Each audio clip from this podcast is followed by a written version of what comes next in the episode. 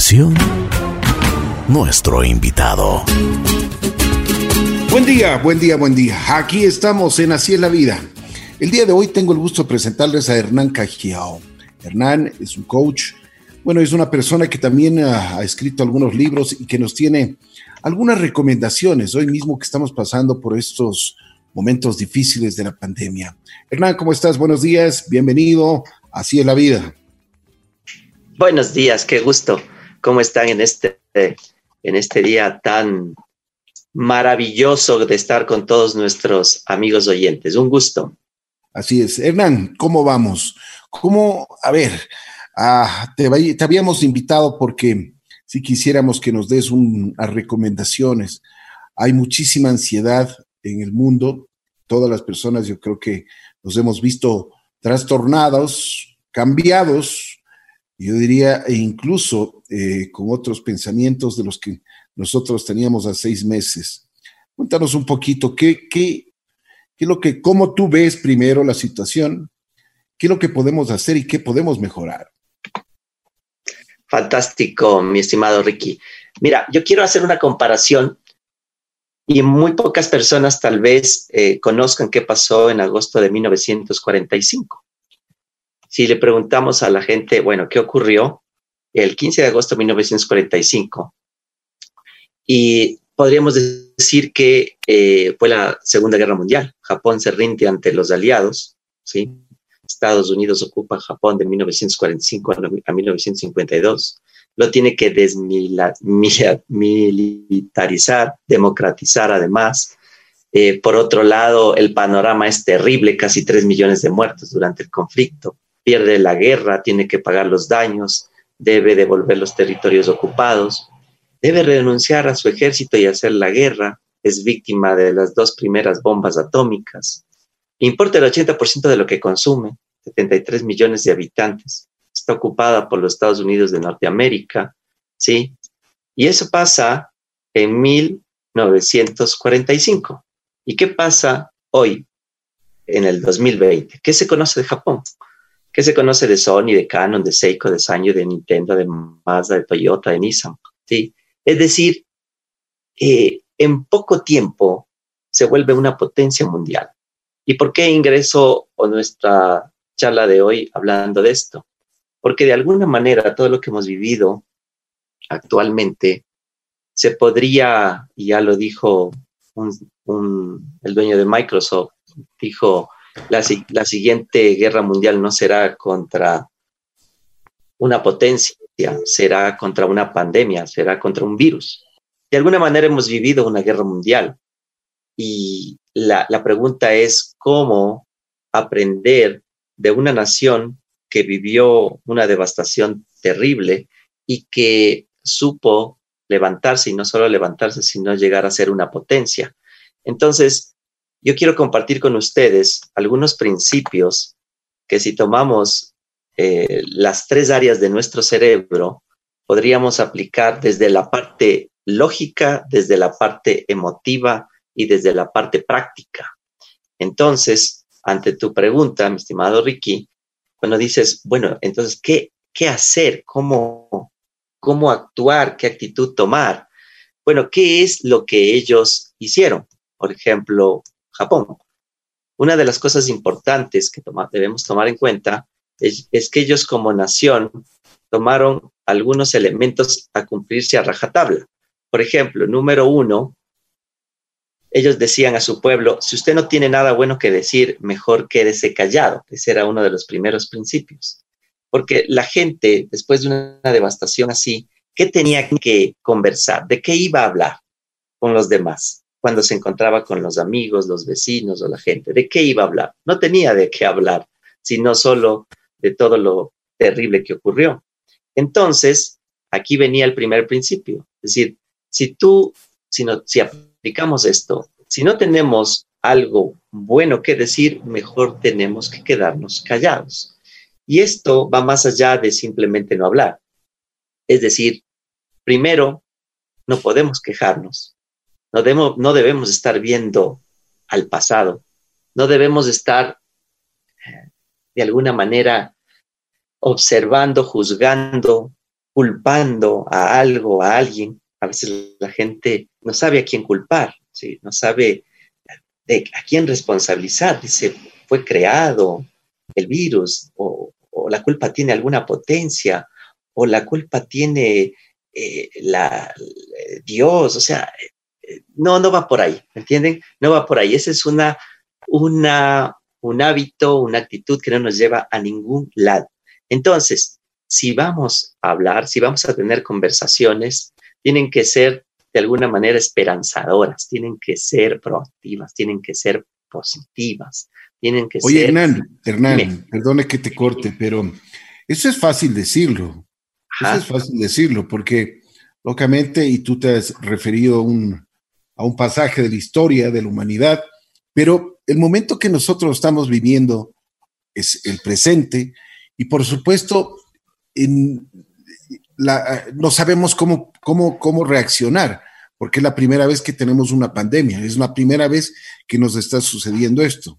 Entonces, ese es el asunto, o sea, y es por eso que yo te, yo, te digo, e incluso, eh, por supuesto, el pueblo de Japón, muy admirablemente, pero yo creo que, y el otro día conversaba con unas personas y decían que esto de la pandemia se ha convertido en el tema principal de, conversación. Y muchas veces eh, se, dicen o se hablan cosas que incluso no tienen, eh, no tienen, no están apegadas a la realidad. Pero Exactamente. exacto, a eso, a eso es lo que yo iba. Pero tú lo acabas de decir, ¿cierto? En, en el día, ¿qué se te van a pasar por la cabeza? Te van a pasar cosas simplemente de devastación, de, angustia, de tristeza. Y bueno, de alguna manera tú lo puedes eh, conversar con algún ser querido, pero, pero no te puedes quedar en eso, a eso vamos. O sea, no te puedes quedar en eso, porque todo ese tipo de diálogo, de diálogo interno primero, el que hablas, eh, te programa. Estamos hablando soy, ah, tengo algunas másters en programación neurolingüística y todo lo que hablas todos los días te programa, te, te condiciona. Mira, ese es una. Otro principio que utilizó Japón es que debías enterrar a los muertos y no llevar equipaje innecesario. Por ejemplo, liberarte de apegos, de complejos, de odios, de rencores. Entonces, ¿qué nos está enseñando eh, esta circunstancia? Nos está enseñando a trabajar desde adentro, porque uno lo puede ver todo como una tristeza, como una angustia o también como una oportunidad. Ahora alguien dice, pero ¿qué, oportunidad puede haber aquí? Puede haber muchísimas oportunidades. Y ahí sí yo te doy la razón. A veces no es fácil, no es fácil ver las cosas como yo estoy eh, proponiendo. Pero ¿por qué no es fácil? Porque estamos acostumbrados a ver las cosas desde una perspectiva.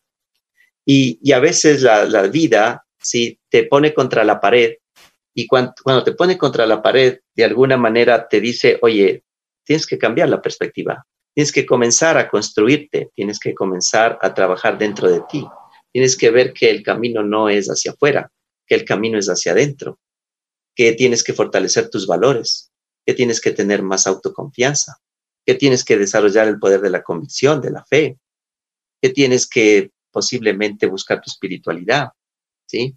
Entonces, yo creo que una circunstancia como esas te llama. Los seres humanos aprendemos de dos maneras.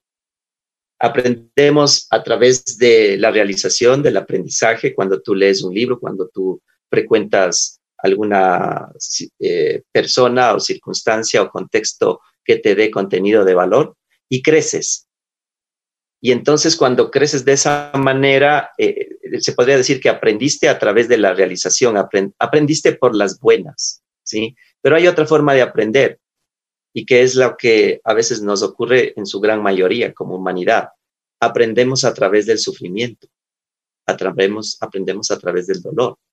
Y eso es en todo. Por ejemplo, de repente hay alguna persona que nos ocurrió la otra vez con un compañero que decía, mira, yo, por más que mi padre me decía y mi madre me decía que me dé un tiempo para hacer mi proyecto de grado, nunca lo quise hacer y estuve a punto de, perder toda la oportunidad de graduarme en la universidad.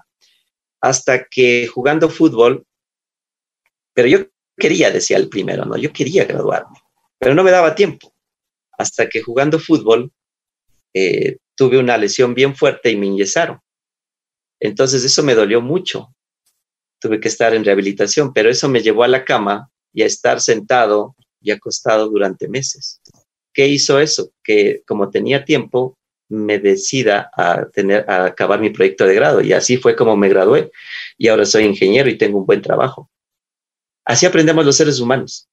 Aprendemos a veces, o en su mayoría, a través del dolor, del sufrimiento. ¿Tú no crees que lo que está pasando aquí ahorita le está moviendo el corazón a mucha gente? Y está sacando o lo mejor de la gente o lo peor de los demás también. Hemos visto cómo en el área política o en el área de arriba eh, ha habido corrupción. Está sacando lo peor o lo que es la gente, pero también está sacando lo mejor de la gente.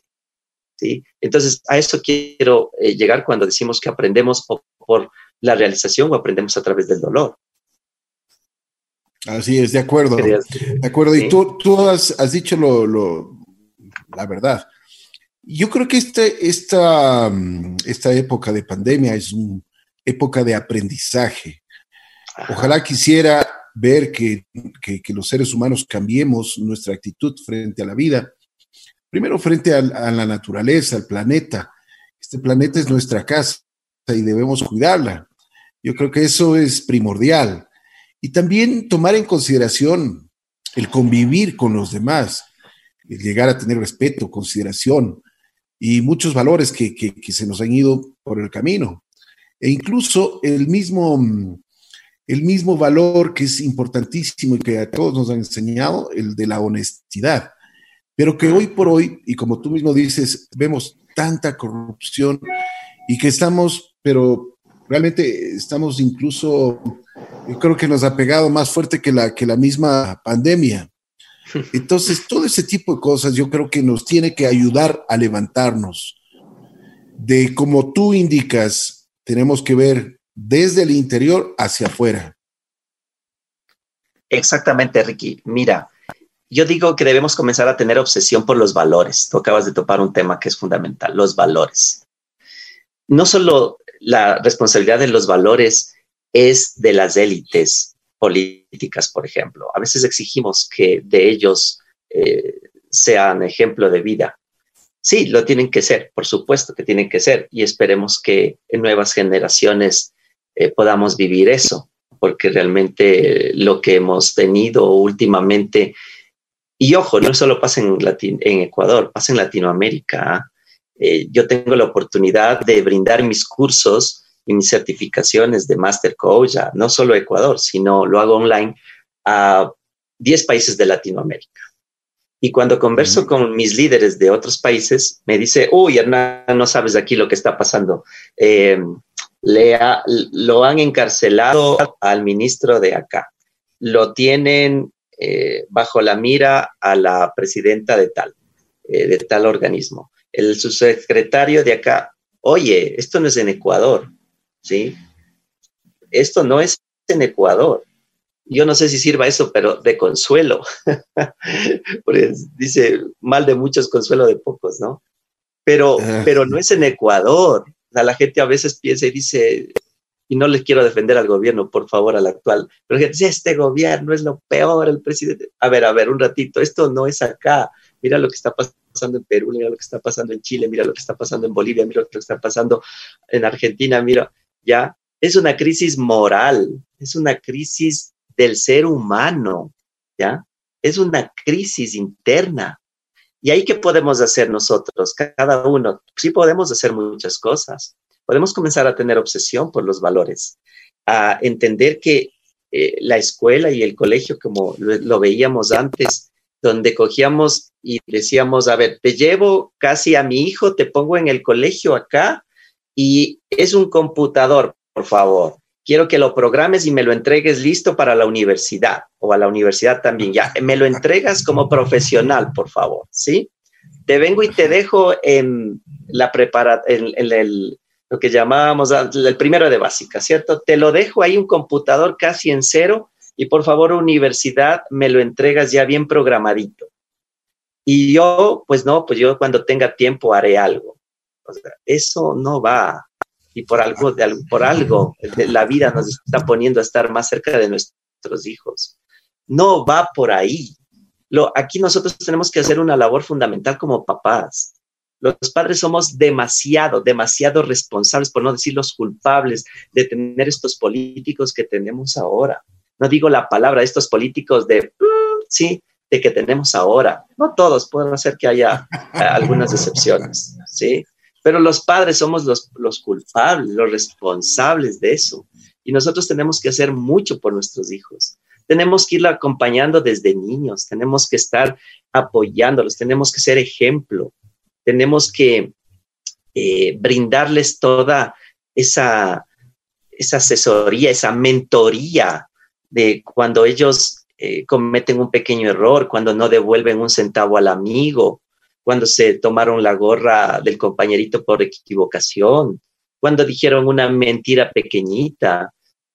tenemos que estar ahí con ellos, porque la pregunta es, ¿y ahora entonces qué hacemos con los jóvenes que se pasan solo en las redes sociales? ¿Y qué hacemos con los jóvenes que siempre me hacen la pregunta, ¿y qué hacemos con mi hijo rebelde? ¿Y qué hacemos con mi... Cuando llega tu hijo adolescente y, ya pasada ya en la juventud, ya a veces es tarde es tarde porque es como retomar a tu hijo a esa edad cuando no quiere saber ya de ti. Tú no le diste el espacio, el tiempo, no compartiste, no jugaste con él, no estuviste para apoyarle en los momentos que necesitaba y sobre todo para impartir valores. Y después este, quieres que él sí te dé tiempo, que haga caso, que, que, que deje de estar en las redes sociales. Cuando tiene un vacío grande, cuando no, no, cuando ya no te ve a ti como ese líder, entonces, retomar en los jóvenes eso es complicado, pero sí lo podemos hacer desde niños. Velasco Ibarra decía, ¿queréis revolución? ¿Dónde hay que hacer lo primero? Hacerlo primero en vuestras almas. Pues yo creo que ahí tenemos que tener una obsesión increíble por los valores. En, las escuelas y en los colegios también los, los que administran la educación tienen que tener obsesión ahora por los valores, dejar el contenido como algo fundamental, la memoria, el contenido. Yo digo que una de las cosas más bonitas que a mí me pasó y que recuerdo siempre era estar en mi tiempo en kinder, porque en kinder uno eh, lo hacían jugar, aprendía y así veo cómo es hasta ahora en la educación. Pero pasa kinder, ¿sí? Y otra vez vuelve casi lo mismo la educación hace años. Estás en cuatro paredes, sentado. Antes era con pizarra, ¿sí? Y con tiza, que el profesor te lanzaba la tiza cuando no atendías. Ahora es con pizarra electrónica y también eh, horas de horas de horas de explicando y los estudiantes muchas veces aburridos. O sea, ¿qué quiere decir esto? La educación ha ido a paso de tortuga en, el, en la revolución de los valores. No ha fomentado eso, sino que más bien es solo la memoria, el contenido, el que seas buen estudiante, el que te gradúes con honores para ver si puedes ir a, la universidad. Si eso también no cambia en los que administran la educación y no, no fortalecen fundamentalmente los valores, los principios, la moral, la ética, tendremos seguiremos teniendo gobernantes, políticos, eh, dirigentes, como otra vez le decía, ¿no? Eh, de esa calaña, sin pudor, en donde la política ahora ya no hay pudor, por ejemplo. Quieren, piensan que por ser político pueden hacer lo que deseen. Entonces no puede ser así. Y eso también tiene que mucha responsabilidad los que administran la educación. Ojalá eh, en el futuro y en los futuros gobiernos haya obsesión por los valores, y por inculcar, por hacer campañas realmente súper agresivas eh, para fortalecer eso, los principios de la gente. Entonces, mira, una de las cosas que además eh, hizo Japón con su gente es que la organización y la disciplina debía ser uno de los pilares fundamentales. Sí, un conferencista actual dice claramente, la disciplina tarde o temprano le vencerá la inteligencia. No necesitamos ser talentosos, no necesitamos ser coeficiente intelectual, sí, 10 sobre 10. No, lo que necesitamos es ser disciplinados. Y, eso nos falta mucho, pero se puede aprender. Todo es entrenable, todo es, todo es posible de aprender. Necesitamos fortalecer la disciplina en estos momentos, en estos momentos complicados, difíciles, como nación, como, como familia, ¿sí? desde la casa, hábitos, a ver, hábitos importantes en nosotros, en nuestros hijos, de, tener en orden, de tener eh, las cosas eh, planificadas, de, tener una visión de futuro, de, pensar qué vamos a hacer, de tener un plan A, un plan B, un plan C.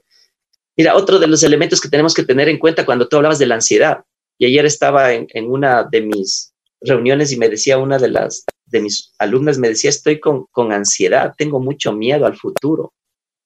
Y entonces, otro principio que, aplicamos, que aplicó Japón es decir, mira, así tú no tengas trabajo, porque hay mucha gente que se ha quedado sin trabajo, así no tengas trabajo, tú debes enfocarte en hacer cualquier actividad, cualquier trabajo, aunque sea inútil, pero que fortalezca tu mente, cuerpo ¿sí? y emociones. ¿Qué quiere decir, mi querido Ricky? Tenemos que tener la cabeza ocupada. Tenemos que mantenerla todo el tiempo la cabeza ocupada. O sea, si no tienes trabajo y estás en la casa, tienes que volver a limpiar los polvos. Tienes que volver a arreglar tu cuarto. Tienes que ponerte a cocinar. Tienes que eh, ofrecer algo para ver si, si algo te compran, o sea, ganas un dólar. Pero tienes que tener todo el tiempo la cabeza ocupada porque en el momento que le dejas desocupada tu cabeza, pues comienzan todos los pensamientos negativos. Y el pensamiento es tan fuerte que lo que hace es que eh, comienza a lanzar eh, en el cerebro todas esas sustancias que lanzaría cuando tú tienes miedo y cuando tienes que huir o que tienes que atacar. ¿sí? Esa, esa amígdala, esa parte instintiva. Pero el miedo es común, normal para los seres humanos. El, el, tema es el temor, el temor continuo, el temor continuo hacia el futuro. Y todo el tiempo está, estás lanzando sustancias tóxicas a tu cuerpo que hacen que te duele el cuello, que hace que no puedas respirar, esos, esos, esos eh, síntomas que llamamos eh, de, la, de la ansiedad, de los trastornos de ansiedad. Entonces, ¿qué, ¿cuál es la, la, solución para eso? ¿O cuál es el, antídoto? Tu cabeza siempre ocupada, pero ocupada en cosas positivas. Eso es importante. Ocupada en cosas positivas. Así es. Hernán, dale. Hernán, una, una, un, asunto que me están preguntando por WhatsApp y que quieren que, te lo pregunte porque hay, hay estos trastornos del sueño y esta ansiedad, esta incertidumbre, el miedo, la tristeza se hace mucho más grande en las horas de la madrugada. En la noche los problemas, por más pequeños que sean, se hacen gigantes. Me están preguntando sobre este asunto cuáles son tus sugerencias, porque bueno, en el día podemos estar con la mente ocupada, pero en la noche se nos vienen otro tipo de pensamientos. A ver, Ricky, uno duerme como vive el día. Eso tiene que repetir la gente y, tenemos que tomarlo muy en cuenta. O sea, yo duermo como viví mi día. Eh, mi noche es el resultado de todo lo que me pasó en mi día y todo cómo he manejado mis emociones en el día. Por eso, en la noche no lo puedes manejar. La idea es que tu piloto automático entre en alfa y puedas dormir eh, de manera ya eh, las, seis, las siete, las ocho horas, pero de manera profunda. Pero ahí no puedes hacer nada. Es más, cuando te despiertas a la madrugada, eh, tu cerebro va a ser difícil que, que lo puedas ganar la batalla. Te va a llevar a pensar de todo. Y por más que quieras, eh, es complicado. ¿Qué es lo que sí podemos hacer? Podemos trabajar en el día, que podemos hacer mientras estemos en vigilia. Entonces, lo que yo digo, a ver, tienes que hacer una lista, una lista de aspectos que te nutran, que te hagan crecer, que te distraigan, que no deje que tu mente se encargue o se enfoque en todo lo, lo que te trae emociones limitantes que te preocupa, que te angustia. Tienes que estar alerta, atento. Supongamos, eh, a mí me ocurrió estos trastornos como hace seis años. ¿no? fue de golpe cuando yo tenía ya planificado dentro de mi, de mi trabajo ciertos rubros económicos y vivía en cierto nivel de comodidad. Y de un día para otro comenzaron a bajar mis ingresos porque las empresas no me contrataban. Entonces, yo no sabía qué ocurrió, pero porque de, de la noche a la mañana me dolía muy fuerte el cuello, porque me dolía la cabeza, porque es que sentía unos dolores terribles de los nervios en la espalda, porque a ratos me faltaba la respiración. Es decir, y alguien me dijo, eso es ansiedad. Eh, yo pensé que era ansiedad, era que, que quieres algo en el futuro y estás ansioso y ya nada más. No, no, no. Eso es ansiedad. Uy, y ahora entonces eso cómo se, cómo se trata? Ah, puedes tomarte estas pastillitas, estos ansiolíticos. Yo como soy algo enemigo de las pastillas, entonces dije, no, no, yo no quiero eso. Eh, bueno, entonces vea usted cómo, cómo se le resuelve su vida, me dijo la doctora, pero si a la otra semana sigue así, va a tener, va a tener que tomar esto. Ok, entonces comencé a investigar mucho más sobre esto, lo que tú me dices, Ricky. Comencé a investigar. Es importante que todos los que están pasando por circunstancias como estas investiguen también. Eh, tienen la biblioteca Google, la biblioteca YouTube, y esa puede ser una muy buena oportunidad cuando tu cabeza está eh, con demasiada preocupación eh, cómo solucionar eso. Entonces comencé yo a investigar y me di cuenta que una de las cosas importantes era que yo tenía que hacer una lista, una lista de aspectos y, ser muy observador en los momentos en donde mi mente es la que me llega con hábitos nocivos a mantenerme de esa manera. Entonces, uno de mis hábitos, yo me acuerdo, es que eh, abría los ojos y lo que hacía cuando ni bien me despertaba era comenzar a pensar, ¿qué voy a pasar? ¿Cómo voy a hacer? ¿Qué me va a ocurrir? ¿Cómo voy a pagar las deudas? Ya me, ya me fregué y esto de acá hace un año, después, ¿qué va a pasar en seis meses? Y si me quedo. Entonces, todos los pensamientos nocivos, que incluso hasta me llevó a tener ciertos momenticos de depresión. Yo dije, muy bien, ese es un momento eh, de quiebre, ese es un momento limitante. Entonces, debes escoger tus momentos limitantes, debes ser observador de tus momentos limitantes en el día. Y dije, bien, esto no tengo que reemplazarlo, este hábito.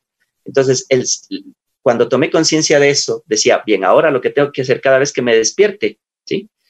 Lo primero que tengo que hacer, me levanto, voy a lavarme la cara y regreso y voy a hacer una meditación, voy a hacer una oración, voy a leer algo, algo espiritual, que me permita en el día estar ya con otro ánimo. Entonces, muy bien, lo hice eso, bajaba ya el desayuno. En el desayuno antes seguía, ¿no? Seguía el cerebro trabajando. Ya después del desayuno era ya terrible dolor de espalda. Entonces, como ya cambié mi hábito, eh, después de eso, en el desayuno ya estaba enfocado en vivir el presente, enfocado en disfrutar el comer mi fruta, disfrutar en comer o en desayunar eh, a plenitud. Terminaba mi desayuno y ya no había dolor de espalda, ¿sí? Y entonces, así transcurrir el día, darte cuenta de cuáles son los momentos que te van a, a llevar a estados emocionales inefectivos, de frustración, de angustia, de desesperación, de dolor, y esos cambiarlos. Si eso uno hace en el día, ¿sí? Y utilizando esa lista de cosas que te puedes. Por eso es que es muy importante tener lo que decía eh, en los principios de Japón, tener la cabeza ocupada. Entonces, vuelve mi cabeza a querer, por ejemplo, había otros momentos donde quería coger las redes sociales, coger las redes sociales y, y pasar y pasar y pasar con el dedo, y eso te crea ansiedad, porque comienzas a mirar y comienzas a ver malas noticias, ¿sí? Eh, ahora vemos las noticias, vas a ver en las redes sociales que diga tal persona murió, acá eh, mi amigo está con COVID, eh, la gente en el hospital, y, seguimos viendo esas noticias y otra vez nos angustiamos. Entonces, para, para, para, para, para. Ese es otro hábito nocivo. Cuando tengas ganas, eso me pasó a mí, cuando tengas ganas de... Ajá, Dime. Hernán, Hernán, perdón que te corte. No, dime, dicen, dime. Que, dicen que en este tiempo es preferible no ver noticias que te angustian más. A eso es lo que vamos, ¿cierto? Escoge lo que miras, escoge lo que miras. Entonces, eh, si vas a mirar una noticia, puede ser de cultura general, listo, hasta ahí. Eh, dices que en ciertos noticieros al final del, del, día te dan la noticia positiva, dale, vamos a ver eso. O la noticia deportiva, me gustan los deportes, vamos a ver. O de repente hay canales donde te dan noticias programas que son muy positivos. Vamos a escogerlos. En las mismas redes sociales, tú puedes escoger afiliarte a páginas donde son muy, donde te nutren todo el tiempo, donde te hacen crecer, tanto a nivel físico, emocional, espiritual. Me afilio a esas páginas, pongo me gusta, sigo en YouTube, me van a mandar notificaciones del nuevo video de, de Hernán Cajiao que sacó sobre la de cómo nutrirse. Perfecto. Entonces vamos a escoger lo que yo veo. Las redes sociales no son buenas ni malas. Es como yo las quiera mirar y como yo las quiera utilizar. Las noticias o la, la televisión no es buena ni mala. Es lo que yo quiera escoger. Pero si yo, yo tengo el hábito nocivo de coger mi teléfono y revisar, em, por ejemplo, una red social, y en esa red social veo que después de mirar me quedo angustiado, yo tengo que cambiar ese hábito. Y tengo que o no tomo el teléfono para mirar eso, o en, ese, o, en su defecto, tomo el teléfono para mirar, un video que me construya. ¿ya? Entonces, ¿qué es lo que va a pasar, Ricky, durante el día si yo manejo mis hábitos? Si yo me doy cuenta de lo que me destruye, si yo tomo conciencia de lo que me crea ansiedad y depresión. Eh, si yo, si a mí me cae, causa depresión o ansiedad, hablar con algún amigo, vecino, pariente de que está muy nervioso y me contagia de sus noticias, bueno, tengo dos opciones, o no hablo mucho con ella, si sea familiar mío demasiado cercano, o no hablo mucho, o le pido que hablemos de otros temas, ¿cierto? Entonces, en la medida en que yo tome ese, eh, esa observación, de lo que me hace daño, ¿qué va a pasar con mi sueño? Va a pasar que incluso antes de irme a acostar, los últimos, la, última información que yo le envíe a mi cerebro va a ser la que va a trabajar durante toda la noche. Entonces, nosotros antes de dormir siempre deberíamos acostarnos con una información totalmente positiva, o ya sea mirando algo, escuchando algo o generando eh, paz, tranquilidad, en la parte, por ejemplo, mental, emocional, espiritual, alguna meditación, oración, relajación, que me permita ir con eso a dormir. Entonces mi sueño va a ser placentero. ¿Por qué? Porque primero he manejado algunos hábitos en el día. Tal vez no de hoy para mañana usted no es que ya los logre manejar todos, pero yo le aseguro que si esto hace, coja una, una agenda, coja su tome su hojita, su papel y escriba todos sus hábitos que le están haciendo daño. Y ahora transfórmelos y cámbielos con los positivos. Y acuéstese siempre eh, al, al final con algo que le construya, con algo que le dé paz. Se va a dar cuenta que después de dos, tres o cuatro días o al siguiente fin de semana usted está más tranquilo y me va a decir lo que en Radio La Bruja escuché, eh, donde Ricky entrevistó a Hernán eso me ayudó tanto y ahora estoy mucho más tranquilo, mucho más en paz. Ahora ya puedo dormir mejor, ya no estoy con esa ansiedad. Y, qué buen programa ese de Radio La Bruja, ¿ah? porque en realidad... Oye, oye Hernán. sí o no, ¿verdad, Lo, voy a, poner, en práctica. Lo voy a poner en práctica. Si no, cualquier cosa yo te llamo a la madrugada, ¿ok? Me llamas, me llamas a la madrugada y me pones mensajito de WhatsApp. No puedo dormir, me dice. Qué bueno, qué bueno. ¿Puedo dormir? ¿Qué hago? Muy, constructiva la charla del día de hoy. Te, te quiero agradecer muchísimo porque nos has dado, pues nos has dado otra visión sobre esta pandemia que nos está quejando en este año. Bueno, si tú quieres acotar algo más, sería importante para que el público, eh, si le puedes dar algún otro tip que nos pueda ayudar a seguir sobrellevando y además seguir y, comenzar a construir, porque ya es, ya es hora de que nosotros comencemos a ver, como tú mismo dices, hay muchas personas que se han quedado sin trabajo, hay muchas personas que han perdido sus empresas. Entonces, el día de hoy ya es, ya es hora de que empecemos a construir, ¿no? Mira, lo que tú dices es muy bonito. Eh, ¿Hasta cuándo vamos a estar en la víctima? ¿Hasta cuándo vamos a estar en ese papel de víctima? ¿Hasta cuándo vamos a decidir eh, quedarnos estancados? ¿Hasta cuándo vamos a, a seguir con actitudes totalmente reactivas? ¿Hasta cuándo? ¿Hasta cuándo vamos a seguir pensando tanto y actuando menos. Eh, la, ansiedad es una de las de los síndromes en donde piensas tanto y actúas poco. Yo me acuerdo que una de esas, unos de esos días no me dio olvidar, me pasé dando vueltas por todo el corredor de, de, mi, de mi casa y creo que me demoré media hora, ¿sí? Piensa y piensa y piensa. Y, y cuando eh, esa media hora la pude haber aprovechado para ir a gestionar, a actuar. Entonces, eso es lo que tenemos que hacer ahora, actuar, ser, proactivos. ¿Qué es la proactividad? La proactividad de alguna manera es no solo generar actividad, sino adelantarte a las circunstancias, tener el plan A, el, plan B, el plan C, el plan D, eh, trabajar en todas las áreas, física, mental, emocional, espiritual. A veces la gente se olvida de lo espiritual, ¿sí? Y no estoy hablando de religión, estoy hablando del ser, de lo interno, de la conexión con la divina providencia, de cómo tú tengas, ¿sí? La religión es, cada uno eh, es respetable y puede seguir manteniendo eso, pero la espiritualidad es personal, entonces a veces nos olvidamos de eso. Eh, comenzamos a actuar de manera física, vamos, pedimos acá, llamamos a alguien, vendemos algo, porque nos hemos quedado tal vez eh, con, circunstancias económicas difíciles. Bueno, eso es a nivel físico, emocional. Estamos dando tips a nivel emocional, qué es lo que tenemos que hacer a nivel mental. Pero a nivel espiritual es increíble porque tenemos ahí en el ser nuestro, tenemos un poder impresionante, tenemos superpoderes.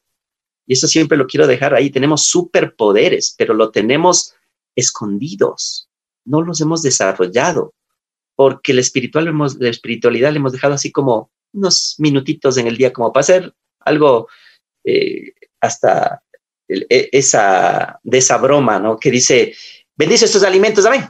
Bendice estos alimentos, amén. Ya, se acabó, rapidito, ¿no? Ya. Así más o menos así le dejamos a la espiritualidad. En todo el día le dejamos, le dejamos para una mínima oración, así, pero eso no es espiritualidad. Espiritualidad es realmente la conexión interna que debemos estar todos en cada momento y, trabajando. La espiritualidad es trabajable, la, la espiritualidad es entrenable y tenemos que comenzar a entrenarnos en ser más espirituales porque de hecho ya somos espirituales y, no nos damos cuenta. Entonces, cuando logramos hacer ese, esa identificación, ese viaje interno, em, parece que todo es más sencillo, parece que todo se da, eh, parece que todo confluye, se une, aporta, ¿sí? Eh, conspira, conspira para que tus deseos más internos, para que tus anhelos más fervientes, para que esos sueños que salen desde tu, de tu alma se cumplan. Tú veniste a cumplir, nosotros venimos a cumplir un propósito, un plan en, este, en esta vida, en este momento. Pero muchos de nosotros no estamos cumpliendo eso. No, no lo estamos cumpliendo como el 80% de la gente no sabe para qué vino acá, al planeta, no sabe para qué y cuál es su propósito. Odia en el trabajo que hace o no le gusta o le trata de coger el gusto, pero no, no va por ahí. Entonces, ¿y eso por qué? Porque no hacemos viajes realmente ah, de conexión interna. En el momento en que eh, nos reencontremos con nosotros, y eso es un trabajo diario, diario, en el momento que hacemos eso, vamos a darnos cuenta que vamos a encontrar mejor nuestro propósito, que va a fluir más nuestro trabajo, que vamos a encontrar la actividad que nos gusta, que vamos a ayudar mucho a, la humanidad, que vamos a desarrollar fuertemente los valores o que los vamos a tener ahí presentes, que vamos a, servir a las personas que necesitan. Entonces, como que así, e, esto, así ha sido la manera y he vivido muy condicionado con las reglas basura de, que me enseñaron, ¿no? Tenemos un montón de reglas, condicionamientos y creencias basura. Ah, pero no, no ha sido así, ha sido por acá. Y todo eso es entrenable, mi Así es, Hernán. Te quiero agradecer muchísimo. Gracias por haber aceptado conversar con nosotros el día de hoy. Eh, pues estaremos y te, te, comprometo para que en algún otro momento podamos conversar un poquito más amplio sobre algunos otros temas. Cuéntame una cosa, de lo que tengo entendido, tú has escrito algunos libros. Eh, si me puedes dar los títulos de los, de los libros, dónde los podemos encontrar y también, por supuesto, dónde te pueden encontrar a ti, porque hay algunas personas que me están escribiendo que quieren saber y quieren ponerse en contacto contigo para ya preguntarte cosas personales. Fantástico, gracias Ricky. A ver, mira, primero en las redes sociales nos puedes encontrar, a veces es un poquito difícil deletrearles, pero em, es liderazgo en inglés, leader, o sea, leader, pero luego viene la H, la A, la Z, leaderazgo, de, quiere decir líder, as, o sea, comienza a ser as y go, go, leader, asgo y negocios. Entonces, en, tanto en Facebook, en Instagram, en YouTube nos encuentras como, ¿sí? Eh, en nuestro WhatsApp es mucho más sencillo, ¿sí? Al 0983 23 27 67 0983 23 27 67 y me pueden escribir, eh, ya que nosotros, como te decía hace un momento, tenemos una certificación, varias certificaciones de lo que llamamos así, máster en programación neurolingüística, máster coach. Y es justamente esto, este, este desarrollo primero interno, cómo empoderarte para luego también ayudar a empoderar a las personas. Es una certificación internacional que lo hacemos vía online. Eso es uno de los elementos. Otro, nuestros libros. Nuestros libros eh, directamente conmigo lo puedes encontrar si es que eh, deseas nuestros tres libros. El uno se llama Cambia tu lenguaje y empodera tu vida. El otro se llama Cambia tu lenguaje y empodera a tus hijos para todos los que somos papás. Y el tercero se llama eh, Coaching Neuroemocional en esta época de COVID, ¿sí? Coaching Neuroemocional. Y ese libro está también en la venta en Supermaxi, en aquí, en todos los, más que todo en, en estas tiendas, ¿sí? Eh, tuve que decir estas tiendas porque son solo en esas están, no están en librerías, sino están en estas tiendas de supermercados, eh, en los aquí y en los supermercados. Entonces ahí lo puedes encontrar, este libro de coaching neuroemocional, ¿sí? En época de COVID. En cambio, los tres libros que te dije directamente conmigo a mi WhatsApp y también nuestras certificaciones. Así es, Perfecto. Muchas gracias. Hernán Cajiao estuvo con nosotros en Así es la Vida. Hernán, gracias, un, un abrazo y muy gentil, pues realmente nos, nos has dado un punto de vista totalmente diferente de esta pandemia. Gracias, Hernán. Gracias a ti. Muchas gracias a todos ustedes.